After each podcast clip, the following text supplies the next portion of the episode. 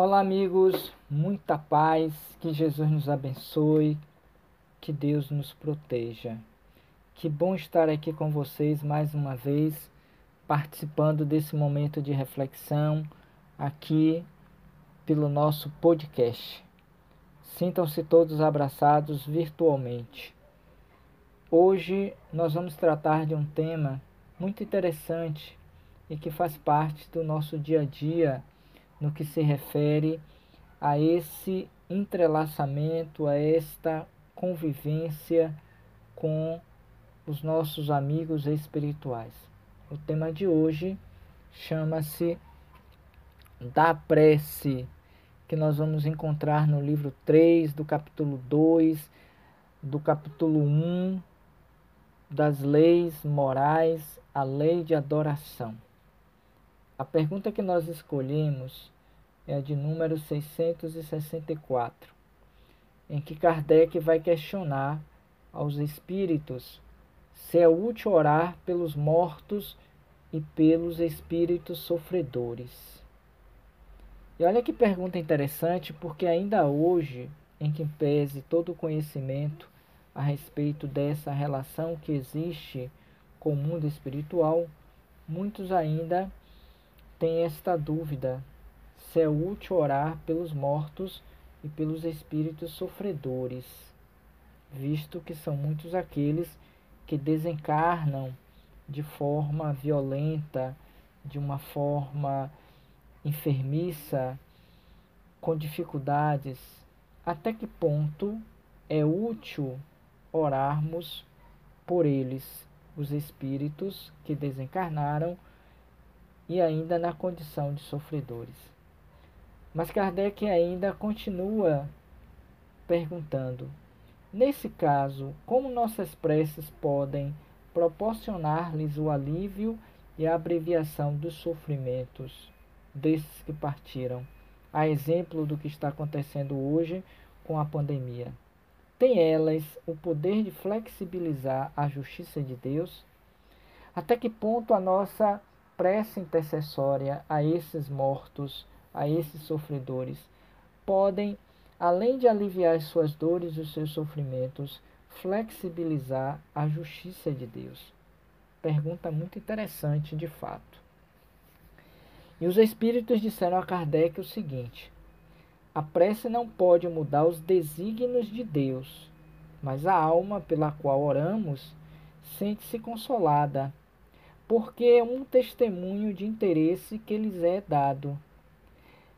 E o infeliz é sempre consolado quando encontra almas caridosas que compartilham das suas dores. Por outro lado, pela oração, incitamo-lo ao arrependimento e ao desejo de fazer o necessário para ser feliz. Nesse sentido, pode-se abreviar as suas penas e, por seu turno, ele ajuda com a boa vontade. Esse desejo de melhorar-se, excitado pela prece, atrai para o espírito sofredor espíritos melhores que vêm esclarecê-lo, consolá-lo e dar-lhe a esperança. Jesus orava pelas ovelhas desgarradas, mostrando com isso que sereis culpados, não fazendo mais pelos mais necessitados. É uma resposta um pouco longa, mas ela é bem interessante que a gente vai agora tentar é, esmiuçar um pouquinho o entendimento. Vamos voltar a ela por parte. Então, voltando à primeira questão, quando Kardec questiona se é útil olhar, orar pelos mortos e pelos espíritos sofredores. E tivemos como resposta que a prece não pode mudar os desígnios de Deus, mas a alma pela qual oramos sente-se consolada, porque é um testemunho de interesse que lhe é dado. E o infeliz é sempre consolado quando encontra almas caridosas que compartilham de suas dores, ou, se quisermos, das suas dores. Logo, nós vemos quão importante esse exercício oratório que devemos praticar no nosso dia a dia por aqueles que já desencarnaram, seja em qual for a condição, mesmo quando o espírito ele é consciente do seu processo e que em vida ele praticou bem, ele foi também um orante, foi um praticante das leis de Deus. Isso independe do ponto de vista dos benefícios que acarretará para aquele que retornou à pátria espiritual. Porque a gente sabe também que desencarnar muitas vezes pode ser mais doloroso para o espírito do que reencarnar, em que pese que o inverso é mais uh, frequente. Porque quando a gente desencarna, o espírito se liberta. Quando a gente encarna, o espírito se aprisiona no corpo. Então, sair dele é melhor do que entrar nele. Mas muitos saem nesta condição sofredora, com a consciência de culpa. Então, quanto mais nós oramos, quanto mais nós nos colocamos disponíveis, nós vamos fazer com que esse espírito ele receba aquelas vibrações que vão acolher, lhe acolher, e ele vai se sentir muito melhor. E que pode ser, a partir daí, também uma possibilidade de fazer com que nós incitamos-lo ao arrependimento e ao desejo de fazer o necessário para ser feliz. Seria uma outra parte da resposta. Quando nós assim o fazemos, além desse benefício direto, em que os eflúvios das energias positivas recaem sobre esse espírito, vai fazer com que ele se que ele seja tocado e se arrependa e também tenha o desejo de fazer por sua vez as suas orações e o desejo de fazer o que é necessário para ser feliz. Me recordo aqui de André Luiz, que somente depois de uma oração feita por ele mesmo, se descortina uma visão diferente até então do mundo espiritual em que ele se encontrava e que mais tarde ficou conhecida como sendo umbral, e ele conseguiu sair daquele ambiente sendo levado para a colônia que ele denominou como sendo nosso lar. Mas junto a ele, ao longo daquele período de oito anos, estava sua mãe, que intercedia por ele. Talvez se ela não estivesse, estaria o André Luiz em uma condição muito mais difícil do que ele se encontrara à época. Dando seguimento à resposta, ele ainda vai dizer: Nesse sentido, pode-se abreviar as suas penas, se, por seu turno, ele ajuda com a boa vontade, ou seja, ele se empenha, ele se esforça para poder melhorar e seguir o seu caminho, tal qual aconteceu com André Luiz quando saiu dessa região que eu acabei aqui de citar. Então a gente vai ver como a prece tem uma série de benefícios. É como diz os espíritos, é o alimento da alma, ok? Esse desejo de melhorar-se, excitado pela prece, atrai para o espírito sofredor espíritos melhores, que vêm esclarecê-lo, consolá-lo e dar-lhe a esperança. E aí nós temos inúmeros exemplos nos livros psicografados por muitos, muitos médiums e por muitos autores espirituais que nos narram histórias que se assemelham a esse complemento da resposta.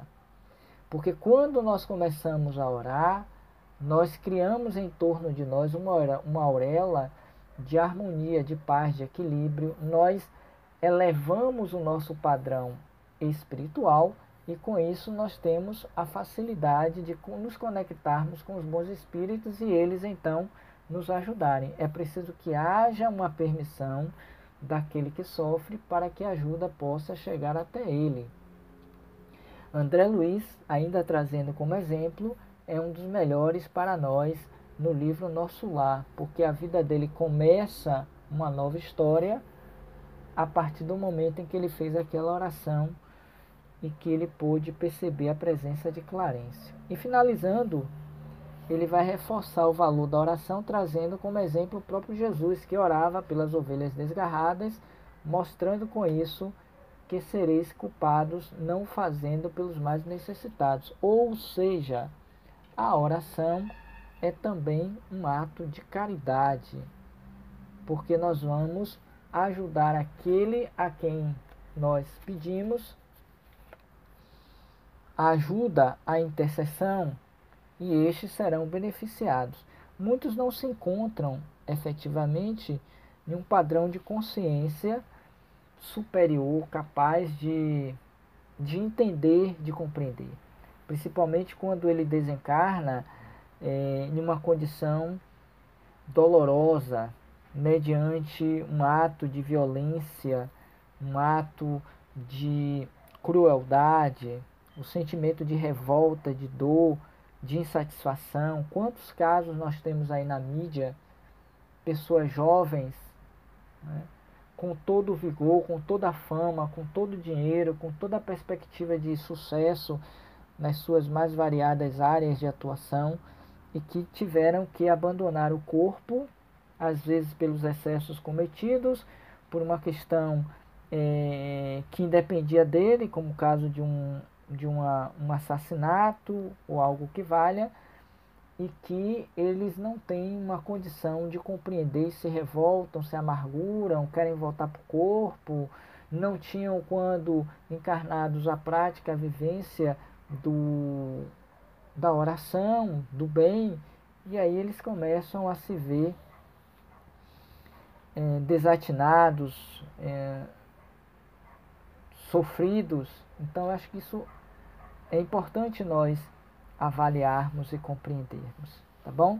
Então, é, eu, eu vejo esse tema, o, a lei da adoração e mais especificamente o da prece, como algo extremamente saudável, algo extremamente importante para que nós exercitemos. E aí merece um último comentário, que é o seguinte: não basta apenas orarmos por aqueles que já desencarnaram, seja em qual a condição que aqui já expressamos, mas também, sobretudo, orarmos por aqueles que ficaram, em particular os familiares, os entes queridos, porque também sofrem, porque também ressentem a perda do ente querido. Então é preciso que nós volvemos o olhar, a atenção, o pensamento para esses que ficaram, porque vão precisar também de força, de equilíbrio, de harmonia para seguirem caminhando suas vidas sem aquela parte que antes tinha, que era daquele ente querido. querido. Quantos são eles que eram, quando em vida, o arrimo da família?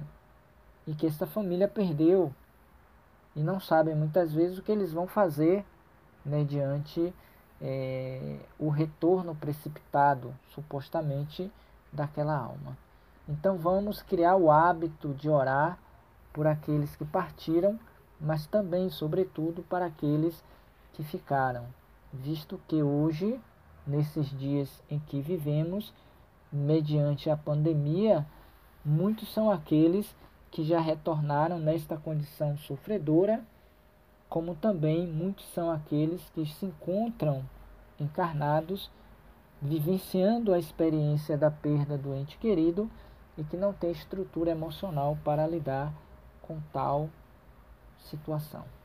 A estes, os que foram e os que ficaram, o nosso sentimento de compaixão, de amor, de paz, de harmonia, para que eles sigam no caminho do bem. Que Deus nos abençoe, que Deus nos proteja. Obrigado por estarem conosco no Roteiro Espírita, participando desse momento de aprendizado e esperamos em Deus que retornemos o mais breve possível a mais um podcast do canal Roteiro Espírita. Aproveitando o ensejo, convidamos a todos a se inscreverem nas nossas redes sociais, compartilhando as nossas lives e também os nossos áudios de podcast.